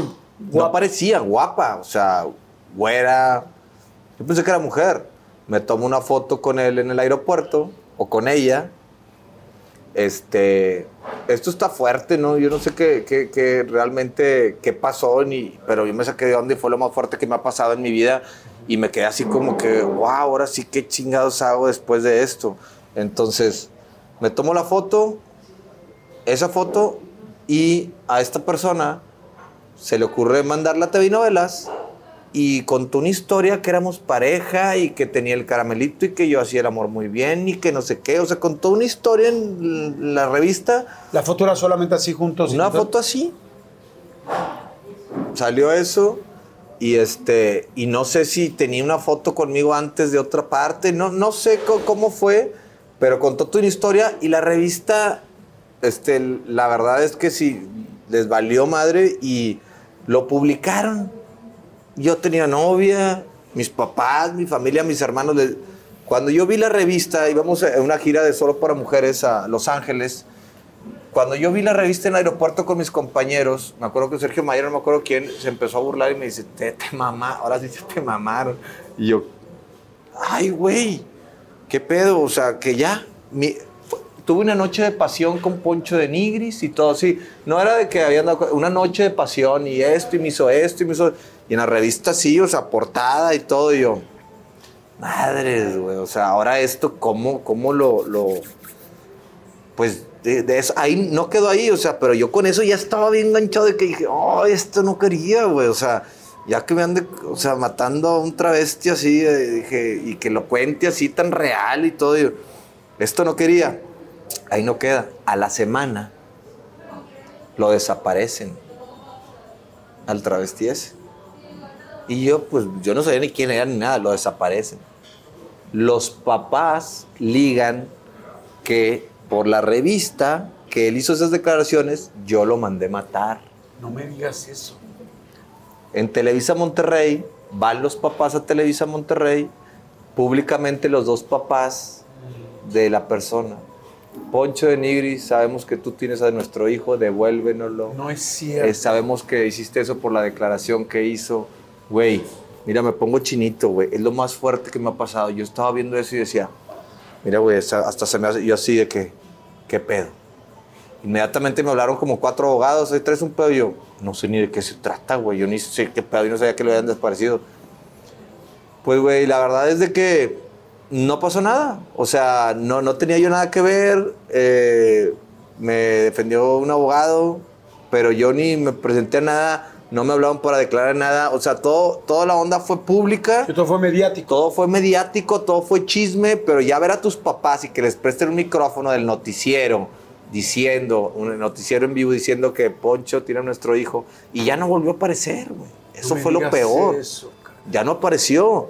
Entonces empezó la raza a rebanarle, decía que yo lo tenía enterrado en el patio de mi casa. Pero eso ya se quedó en el pasado. y No lo había contado porque hasta asesores me habían dicho, No lo cuentes. no cuentes eso, ¿para qué? Pero la neta, pues estoy contando la verdad de las cosas, de los chismes. Ya, ese es el chisme más fuerte que me ha pasado. ¿Y qué? Pero qué, qué, qué más fuerte podría haber un chisme? O sea, mm, creo que no existe algo más que ya salgan los papás de que eh, el asesino lo, lo levantó, lo mató y bien raro. Está, digo, yo te agradezco mucho, la verdad, la confianza, Poncho, porque si nos estás platicando muchas cosas y sí te entiendo, o sea, es como, qué fuerte, lo- o sea, yo lo como lo leo ahorita es un chavo que tiene muchas ganas de, de, evidentemente, de ser famoso, que, que lo trae en las venas y lo quiere hacer, y que en un momento toma este camino de hacer un poco de chismes y de ir bueno, un poco o mucho de chismes para llamar la atención para lo que después iba a para pasar. Mantenerte que lo vigente para lo que para sigue. mantenerte vigente para lo que sigue. Y en medio de esto te topas con algo y dices, en la torre, ¿en qué momento yo me tomé una foto tal? Este, y ya llega a que sí coincide eh, que la persona está desaparecida. Pues, una persona con una, una vida pues valiosa como la de cualquier persona y de repente ver a tus papás sufriendo y tú saber que no sabes dónde está y que tu nombre está involucrado y que además todo el mundo te está señalando, ¿no? no y, que, y, entonces y, nunca apareció. Nunca apareció y, y, realmente yo creo que le pasó eso por la declaración que hizo. O sea, si tuvo que haber tenido alguna pareja que se molestó por la declaración que hizo, por querer hacerse chistoso, por querer ser famoso, no sé, y esa persona pues o, o, las personas con las que andan, ha de haber pasado algo ahí. O sea, yo creo que sí, porque fue una semana después de lo que salió la revista, o sea, fue súper extraño. Ahora, pero gracias a, a, a, eso no, o sea, a todo lo de la estrategia que estaba haciendo, estaba llevando de chismes y todo, y que la gente me criticaba mucho. Porque este güey tiene fama y que no sé qué, si son puros chismes. Pues sí. Que pues, era lo mismo que yo dije al principio que yo pensaba. Sí, pero es que te voy a explicar por qué. Porque era el proceso que tenía que hacer yo, porque no me iba a meter que hacer yo para que me hablaran para otro reality, para que me hablaran para una novela, para que me hablaran para eh, el Big Brother. Y entonces en el transcurso de todo ese chisme, que la tigresa y que esto y que el otro y que la novia y que no y que sí, que se va a casar y que la, me hablan para otro Big Brother. Eso pasó un año después. En un año hice muchas cosas. O sea, anduve muy fuerte en ese año, lo aproveché para pum. Me hablaban a otro Big Brother, estuve en Big Brother 3R con otra banda, me metieron ahora a mí, al pato, o sea, el morbo de ver al pato conmigo y que la, la negra, que era muy grosera y todo. Nos meten a otro Big Brother, en ese Big Brother ya me fue muy bien, ya le entendí, ya me di cuenta que la gente lo que quiere pues es que cotorrees con ellos y que estés ahí, ya te la sabes, ya sabes qué hacer y qué no hacer, porque pues si te abres de más también ahí en Big Brother y ahí te agarran de malas, te agarran. Uh -huh. Entonces, este, pues a ti te pasó. Sí, a mí me pasó. A mí, Eso, de que a mí tenías no un, tenían una imagen tuya en, en el otro Sí, rollo. En otro rollo y me fue mal. Y te, y te ven ahí, te ven, ah, este güey. Y yo o me sea, la pasaba, yo, yo por ejemplo, yo estaba muy sensible y para serte sincero, pues yo era productor desde ese momento. Entonces a mí me dicen en el Big Brother, yo me entero que a la gente en Big Brother le llamaba mucho la atención cuando tú sacabas tus sentimientos. Como Sí. que las mujeres les llamaba mucho y eso se convertía en votos. Entonces yo de por sí soy sensible. Y el segundo, traía esa información. Entonces en realidad hubo cosas que, que exageré. Y al exagerarlas, la gente las percibió falsas, que era lo que platicábamos Sí. ahorita, y en lugar de irme bien me fue mal. ¿no? O sea, Sí, te eh, son esas cosas que uno como, va, que como va a aprendiendo. otro, como a otro de, de Big Brother que le fue mal, que era un comediante que de ahí se empinó. Bueno, más o menos, no sé cómo le estoy yendo ahorita, pero este, ¿Quién? Este le fue muy mal Big Brother porque también era bien amargado. Era un comediante que hace reír a la gente, que... que, que Ah, el burro Van Ranking. No, no, no, no, ese no es comediante, ese está loco, ese, ese es a toda madre. Le mando un saludo al burrito. Este, ¿cómo se llama el comediante? Carlos que- Eduardo Rico, no. Sí, ese, ese, ¿no? Sí. Le fue muy mal, ¿no? O ¿Sí sea, estuvo Carlos Eduardo? Carlos Eduardo Rico, sí, Creo porque sí. era bien amargado ese Mi gente, ¿cómo están? Yo soy Nicola Porchela y quiero invitarlos a que escuches mi nuevo podcast Sin Calzones, en el que con mi amigo Agustín Fernández y nuestros increíbles invitados hablamos de la vida, la fiesta y nuestras mejores anécdotas. Y obviamente todos los detalles que no contamos en ningún otro lugar, solo lo van a tener acá en Sin Calzones. Ven a escucharnos como más nos gusta estar sin calzones. Ustedes ya saben que nos gusta andar sin calzones por todos lados y a ustedes les gusta vernos sin calzones. Esto todos los jueves en cualquier plataforma donde escuches podcast y en YouTube. peleaba, entonces lo molestaban y se ganchaba, este, y sí les fue mal. Yo creo que el Big Brother ahí la, eh, la clave era, era ser alegre y divertido y pasártela bien, y, y porque la gente te veía te- que te empinabas o que te enojabas y, ay, hincho amargado y todo, o sea, los sentimientos malos Claro. los agarraban. Bueno, de ahí me hablan por el Big Brother, estoy en Big Brother, en ese me va muy bien, de ese ya salgo muy bien, pues ya me la sabía, y luego salgo y me habla Sergio Mayer para Solo para Mujeres.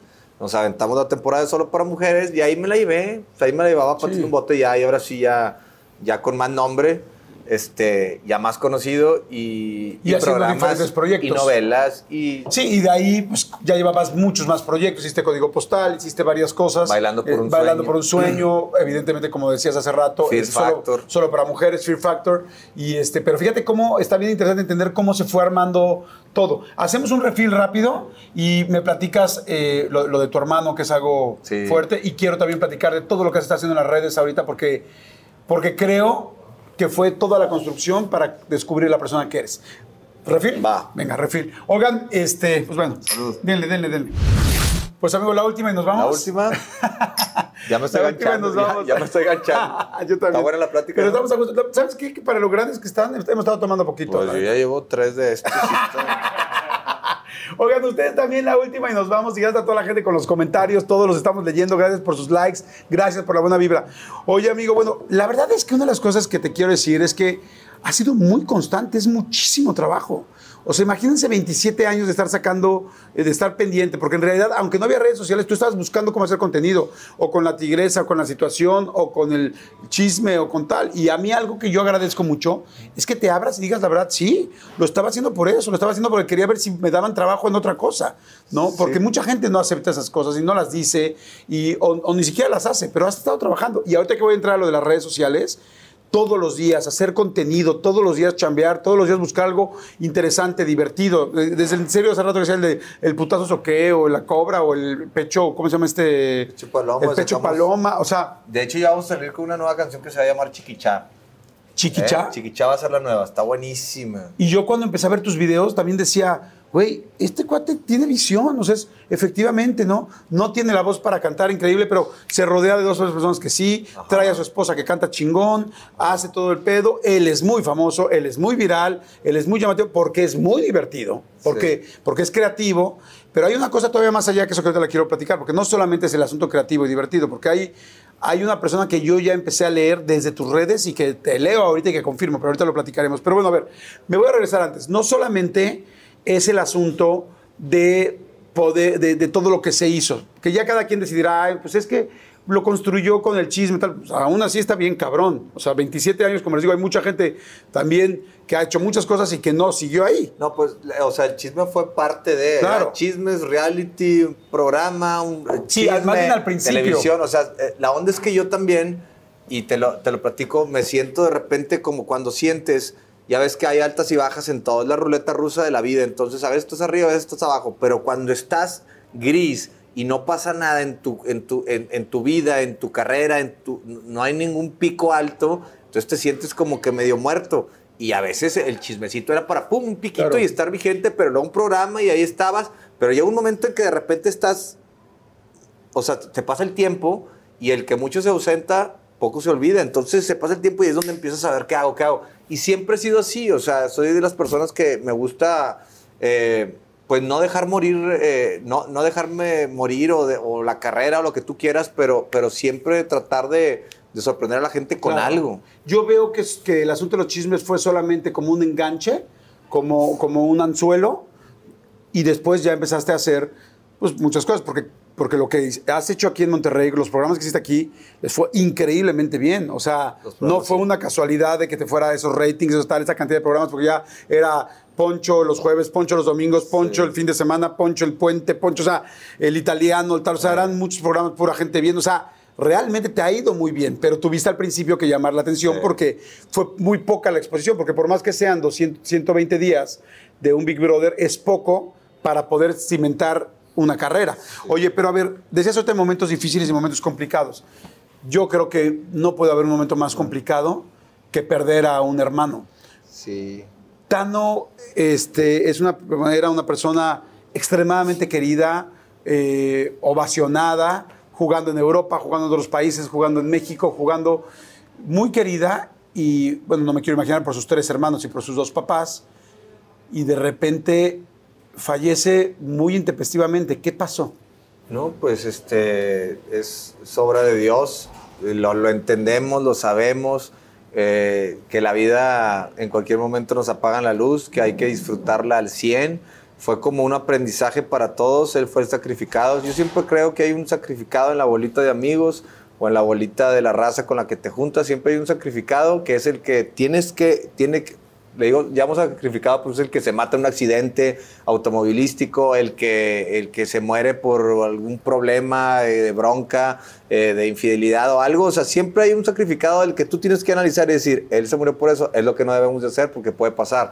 Toño no, en el caso de Toño fue como, como que se deportista, no tomaba, no fumaba, era súper sano, está dormido, le da un besito a su hija, se va a su cuarto a dormir con su esposa y a medianoche le da un infarto dormido. Nada más escucha el ronquido de la muerte, que ese, pues lo conocerán los que saben de infartos, que es el ronquido de la muerte que donde ya no agarras aire ahí este se, escucha yo nunca había escuchado del ronquido de la muerte. ronquido de la muerte sí. Es como un eh, último ronquido donde no puedes. donde ya no puedes agarrar tratas de agarrar aire y ahí ya.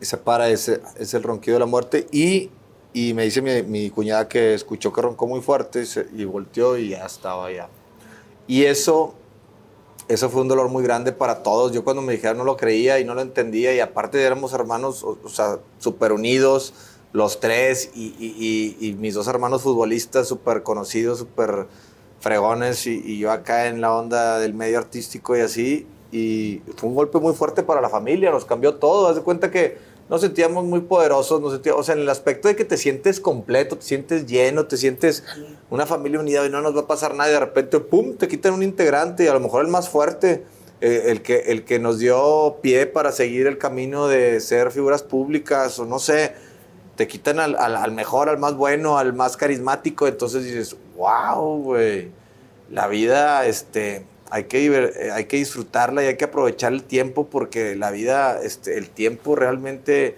es lo más valioso que tenemos porque así, o sea, te vas de la nada. Entonces sí fue algo como un aprendizaje muy grande lo de Toño. Yo lo veo así. Yo desde ahí empecé a valorar muchas cosas, empecé a ser más, más humano, empecé a, a pues ya todo, de ahí en adelante ya todo fue como que pues como que te dan un, un sustito también y, un, así un piquete en las costillas de que traes el, el, el, pues, pues podría decirse el miedo o, o, la incertidumbre de que, a ver, la vida es para disfrutarla porque nos vamos a ir. El, el ejemplo más claro de todos es Toño, tu hermano. O sea, no es otro güey que mataron de un balazo porque la hizo de pedo, otro güey que lo atropellaron porque se cruzó la calle, no. Es tu hermano Toño el ejemplo más claro y te lo dejó bien claro. Se durmió, se, se durmió y se murió dormido siendo un deportista súper sano. Entonces, este, ¿Te pues llaman aprendes. a ti? Perdón que te interrumpa. A mí me ¿Te, llaman. ¿Te llama tu, su esposa? A mí me llama el, eh, un cuñado de mi esposa, que es oncólogo, ya sabes que esos doctores pues te dan las noticias muy, pues muy secas, ¿no? Entonces yo estaba en mi casa un domingo, como a las 3, 4 de la tarde, y me dice, me hablan y me dicen, se murió tu hermano. Yo, ¿cómo? ¿Qué, qué, o sea, ¿qué me estás diciendo? Él estaba en Grecia, ¿no? Él, no, él, él le habló, mi cuñada no podía hablar. Ah. Entonces le hablan y le dice a él y a sus papás, se murió Toño. Y yo, ¿cómo? Y yo, este, no me acuerdo esos momentos y fue así como, wow, grité, grité bien fuerte y le pegué una puerta porque no podía creerlo. Y luego le dije, a ver, ahorita te marco. Y le marqué le dije, ¿qué me dijiste, güey? ¿Se murió? ¿Sí se murió? O sea, ¿ya están seguros que se murió? Sí, se murió Toño. Avísale a tu familia. Y yo, no, no mames. Oh. Ya haz de cuenta que fue como, como que así me quedé así de que, o sea, no sabes ni qué, qué hacer. Y, dije, bueno, pues yo soy el hermano mayor y tengo que hablarle a mi mamá y a Aldo le hablo a Aldo y le digo, o sea, estaba en la, en la quinta con su familia, con su esposa, y le digo, se murió Toño. No sabes lo que acaba de pasar, se murió Toño. ¿Cómo? que la chingada? Nadie sabía, no había salido en la prensa nada, no había salido nada todavía, acaba de pasar. Eran, este, allá era la madrugada y aquí era de día. Estaba en Grecia. Y este, y, y le digo y me dice, este, no, no, no, no puede ser. Sí, se murió, me acaban de avisar. No, no puede ser. Y que no sé qué. Y ya le digo, este, vente a la casa. Le digo yo, Aldo, vente a la casa pues, para vernos y platicar y a ver qué pedo con esto. Y no sé qué se hace o cómo. Y, Y, lo, lo, más difícil fue avisarle a mi mamá, eso fue lo más difícil. O sea, es como que yo, yo le hablo a mi mamá, está en McAllen con una tía y, y me contesta y le digo, oye, pasó algo bien feo que te tengo que decir. Y este, y, y pues necesito que seas muy fuerte. Y, me dice, ¿qué, ¿qué pasó? ¿Qué pasó? ¿Se murió tu papá o qué? O sea, él agarró en friega le dije, no, no se murió mi papá, se murió Toño. Me acaban de avisar. Y ya me dijo, no puede ser. Y le dije, vente a la casa. Y pues ya se, te, te imaginarás, mi mamá pues no lo ha superado hasta ahorita. No lo hemos superado a nadie. Ya es un dolor con el que aprendes a vivir, pero lo más difícil es eh, pues tener, pues tú tener que avisarle a tu mamá y a, y a tus hermanos. Y, y, luego todavía yo me aventé el viaje a Grecia por el cuerpo. ¿Tú fuiste para traer al cuerpo de sí, regreso? yo fui. Yo fui porque Toño iba a jugar, Aldo iba a jugar una... Aldo iba a jugar una...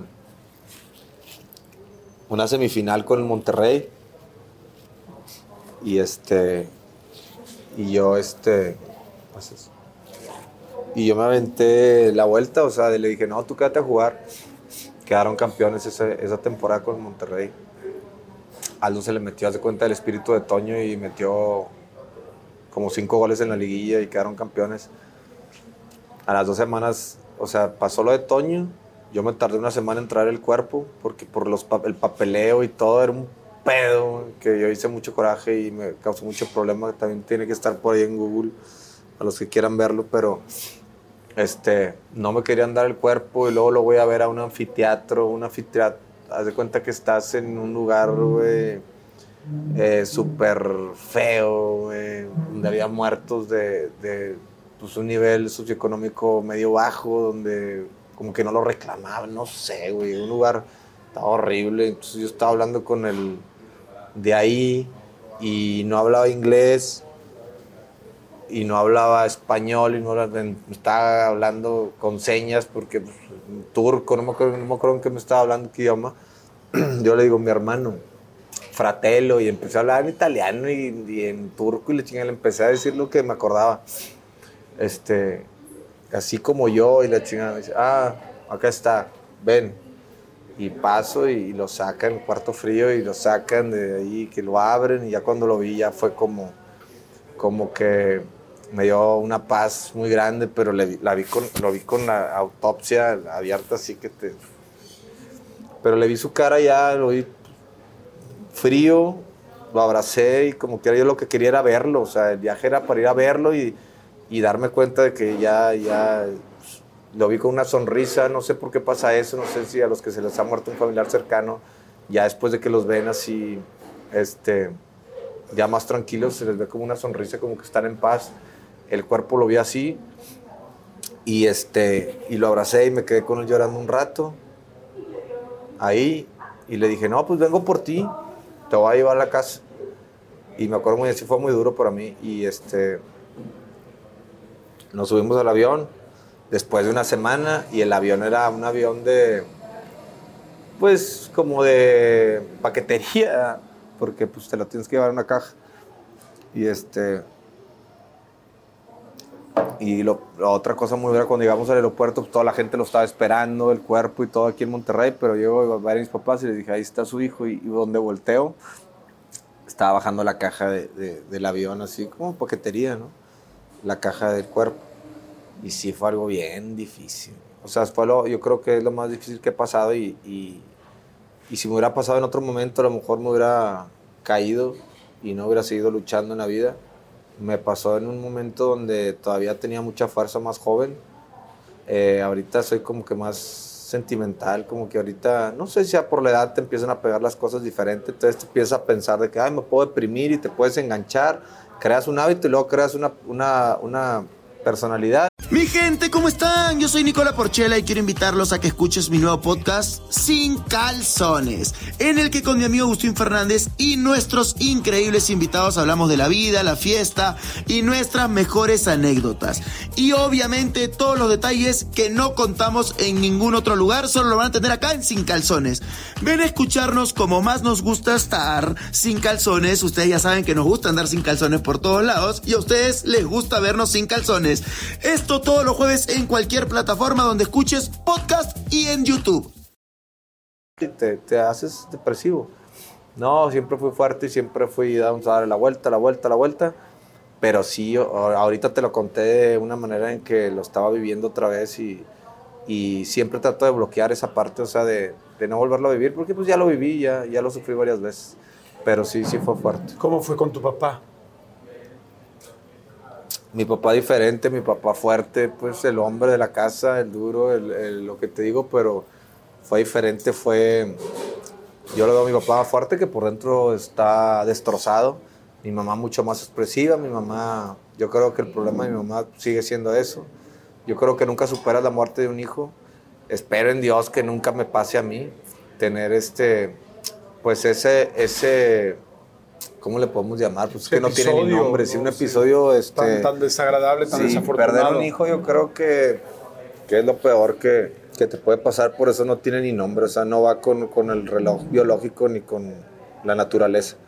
Entonces, este, pues nos pasó eso y fue un golpe muy fuerte y ahí pues, empecé con los programas que te digo de multimedia, me empezó a ir bien. ¿Te tatuaste? Me tatué, sí. el nombre de Sí, aquí, Always Together. 78-2009. Él nació en el 78, yo en el 76. Y el 2009 fue el año que falleció. Él, y ya le puse aquí Vives. Pues como que vive en mí, ¿no? ¿Lo sientes cerca? Sí, fíjate que fui a. Fui ayer, este, digo, la semana pasada a la Ciudad de México. Y fui, me quedé en el Royal Pedregal, en el hotel que está ahí en en periférico. En periférico. Y, sentía, sentía su presencia y sentía, cuenta que me, porque él se concentraba ahí cuando jugaba con el América, con Pumas, no me acuerdo, se concentran los jugadores. Sentí que estaba ahí, haz de cuenta que sentí bien fuerte y, y lo dije en una historia de, de, Instagram y todos me dijeron, te pareces mucho a Toño y te pareces mucho a Toño, te estás pareciendo mucho a Toño. En, en ese momento, pero lo sentía que estaba ahí, me sentí muy bien, o sea pero yo creo que, que, la vida se trata de recuerdos, entonces como los recuerdos lo recordé ahí vivo, lo recordaba ahí fuerte, sano, eh, eso fue lo que, lo que realmente siento que sentí que, ay, qué padre volver a, a, vivir este, pues todo este tipo de cosas, porque la vida se trata de recuerdos, ¿no? De lo que vas dejando, pues hay que dejar un buen camino y cosas buenas para recordar cosas bonitas. Eh, pues ahora que acaba de pasar lo de Ahorita, no sé, que lo de Javier Ortiz también fue compañero de nosotros en Solo para Mujeres y, y pues la depresión a dónde te lleva. Entonces hay que, hay que estar al pendiente de, de, tus pensamientos para tratar de, de cambiarlos si, si, crees que te estás yendo en un, en un bache. Claro. Yo la verdad te, te, te agradezco mucho que, que, nos compartas esto, sobre todo de una manera pues tan específica como fue sucediendo, pero yo creo, ¿no? Yo soy de la idea de que cuando pasa algo así, algo tan tremendo, tan duro en una familia, de alguna manera cada quien le enseña algo, como tú lo empezaste a decir, ¿no? Ahora que tú lo dijiste, ¿no? Hay, hay, como un designado en cada grupo, en cada familia, en cada grupo de personas. Yo ahorita mientras hablaba pensaba en mi hermana, pensaba en, en, mí mismo, como dices, uno nunca sabe qué va a pasar mañana, ¿no? Tu hermano deportista, cero vicios, trabajador, exitoso, y de repente de un día a otro, pues no amaneció, ¿no? Y, y creo que es un buen momento para que todos pensemos en disfrutar la vida, en aprovechar, en hacer lo mejor posible. Y, no sé qué haya pasado con tu familia a partir de ese momento, si los unió más, si fue un momento muy difícil, el duelo debe ser durísimo, pero sí estoy seguro que a cada quien le enseñó cosas distintas. ¿no? Después me platicabas, o sea, la carrera que, que has hecho y que, que aquí en Monterrey, en serio, han sido una cantidad de programas impresionantes, con un gran éxito que ya se había hecho antes, que te agradezco mucho que nos hayas dado la confianza de platicarnos cómo empezó y cómo hiciste la estrategia. Y te voy a decir algo, una de las cosas que yo no te dije al principio, pero te quería decir ahorita en este momento del programa, eh, de, la, cápsula, es yo cuando empecé a descubrirte en las redes, no solamente descubrí que eras una persona talentosa, divertida y muy creativa, también me di cuenta que, eras, que eres una persona extremadamente inteligente. Y, quizá la gente que no se ha acercado, que no te conoce tan de cerca, ahora es mucho más fácil por las redes, no sabe el cuate tan inteligente y, tan maduro que eres, ¿no? El asunto de los vikingos con tus hijos, el asunto de tu esposa, el escucharte cómo hablas ahorita de ella, el saber lo que quieres con tus hijos, eh, el saber lo que buscas con tus hermanos y el saber el ser humano que eres, ¿no? En cuatro o cinco ocasiones has estado diciendo en todo momento el karma, va, regresa, vas aprendiendo, va tal. Simplemente de hecho de tener los pantalones como hombre o como, o como mujer, porque todos podemos tener los pantalones que queramos, pero el de decir, sí, yo, yo hice esto en un principio para poder conseguir esto. Eres administrador de empresas y eres un licenciado y, y creo yo que supiste ir manejando tu vida como si fuera también una empresa, ¿no? Es cómo voy a lograr, porque el día de de hoy tienes dos hijos, bueno, tres, este, porque tienes una, una niña más grande y, este, y, tienes una esposa y tienes una familia y, tienen, y tienen todos una mamá que siguen cuidando. Claro. Y que independientemente, ¿no? Como dices tú, también pensé en tu mami y de repente decía, claro, debe ser muy duro y está... Hay cosas que cuesta mucho trabajo sacar adelante, ¿no? Y como dices tú, yo no quisiera que jamás mi hija perder un hijo. Lamentablemente tu mami ya lo está viviendo, ya lo vivió y, este, y eso es antinatura, ¿no? Entonces, yo considero que eres un cuate extremadamente inteligente, que lo has sabido hacer muy bien, que muchos tenemos ahora con las redes sociales la fortuna de conocerte y, de acercarnos más, pero creo que la vida también te enseña fuerte. No, no, la, la, vida, este, de eso se trata la vida, de hacerte fuerte y, y yo he aprendido mucho de, de, la vida porque he puesto atención. Hay mucha gente que no pone atención. Hay que aprender en todos los sucesos, en todo lo que, lo que te pasa en la vida y vas aprendiendo a ver esto si está bien esto no está bien, esto me hace bien, esto me sirve para ayudar a las personas, esto me sirve para mí, para mi cuerpo, para mi mente, para mi espíritu, para estar yo bien, para yo poderle dar a la gente algo bueno. Este, Ah, las redes sociales me cayeron como anillo al dedo para que la gente me conociera realmente cómo soy. Sí he cambiado, sí hay una evolución de Poncho de Nigris, pero todos la tenemos, yo creo. Tú, si te pones, tú, has escrito varios libros, ¿no? Si te pones a, a, leer tu primer libro al de ahorita, dices, no mames, yo pensaba eso, yo era así, o no, o no sé, pero siempre hay algo, o la música o algo, entonces vas evolucionando y vas cambiando y vas vas, vas mejorando como persona y, tratar de, ser mejor ser humano. Pero sí las redes eh, me ayudaron en el, punto de que pues, soy transparente, soy real, me gusta platicar cómo vivo y me gusta eh, también tratar de dejar un buen mensaje a la gente que, que, se den cuenta de que, la vida es muy efímera, que, pasa muy rápido, que, que hay que disfrutarla, que nos quejamos por muchas cosas, que nos estresamos nosotros, a lo mejor también a veces por contenido, a veces porque, uy, ya ahorita este, no, no, no, no están funcionando mis redes y están bajando, no tengo un programa de televisión, o no tengo esto, y te empiezas a estresar. Es porque me preocupo, güey, si en cualquier momento te puedes morir. Obviamente sí vamos, buscamos la mejoría y buscamos ser los mejores, a lo mejor no, no, es lo, no es lo mejor mentalmente ser el número uno, pero a lo mejor ser el cuatro o el tres, pues te estás bien, pero estás ahí en la pelea y te sientes bien, te sientes productivo. Pero el punto es, el mensaje por la gente es, no se preocupen tanto por las cosas, porque lo único seguro que tenemos es que nos vamos a morir. Entonces es como, relaja la raja y disfruta la fruta. o sea, ya, la neta es que eh, a veces nos estresamos de más por todo y lo único que está pasando es el tiempo y te estás haciendo viejito y te vas a morir en cualquier momento. Es lo único que pasa el tiempo, porque no pasa nada más, o sea, todo lo demás se soluciona, se soluciona, lo arreglas crear buenas amistades, hacer una familia unida y esos que te acompañen hasta el hecho de tu muerte, que estén al lado tuyo cuando estés muriendo, ya con eso ya te tienes que ir satisfecho y dejar unos hijos de bien, unos hijos este, pues bien educados, que sean trabajadores, que, sean, que, que ayuden a las personas. Y, y, que pase ya lo que tenga que pasar en su vida, ¿no? Ya que ellos se construyan todo lo demás. Pues yo, mi querido Poncho, te agradezco mucho, te agradezco mucho la entrevista, te felicito por todo lo que has hecho. Eh, han sido muchos años de trabajo muy constante, de mucha, mucha, mucha chamba. Te agradezco la... Te, agradezco decir las cosas, la apertura, el ser tan sincero, tan abierto, porque ese es parte de tu éxito y por eso hoy tanta gente te sigue y te quiere. Ahora sí, conté unas cosas, este, pues que a, lo mejor pueden llegar a ser notas, espero que no lo agarren para mal, ¿verdad? Pero, pero bueno, es la verdad. Claro, pues es la, es, la, verdad. Yo creo que la verdad, como dicen, pero la, verdad te hará libre y la verdad siempre triunfa. Eh, nota o no nota, chisme o no chisme, al final eso es lo importante. Y yo me quiero hacer nada más como un como una pequeña pausa y dar y, y que nos demos cuenta y yo no sé si tú te has dado cuenta, pero yo creo que sí que chistosamente, como lo decía al principio, eres un cuate muy inteligente que desde el principio fue diseñando y estructurando y haciendo una estrategia para, para que la gente te conociera, pero chistosamente en un principio tuviste que acercarte y que agarrarte de varias personas. Al principio en los chismes y ya luego con tu propio trabajo, para verdaderamente, para que la gente, chéquense qué cañón, para que la gente conociera al verdadero Poncho de Nigris.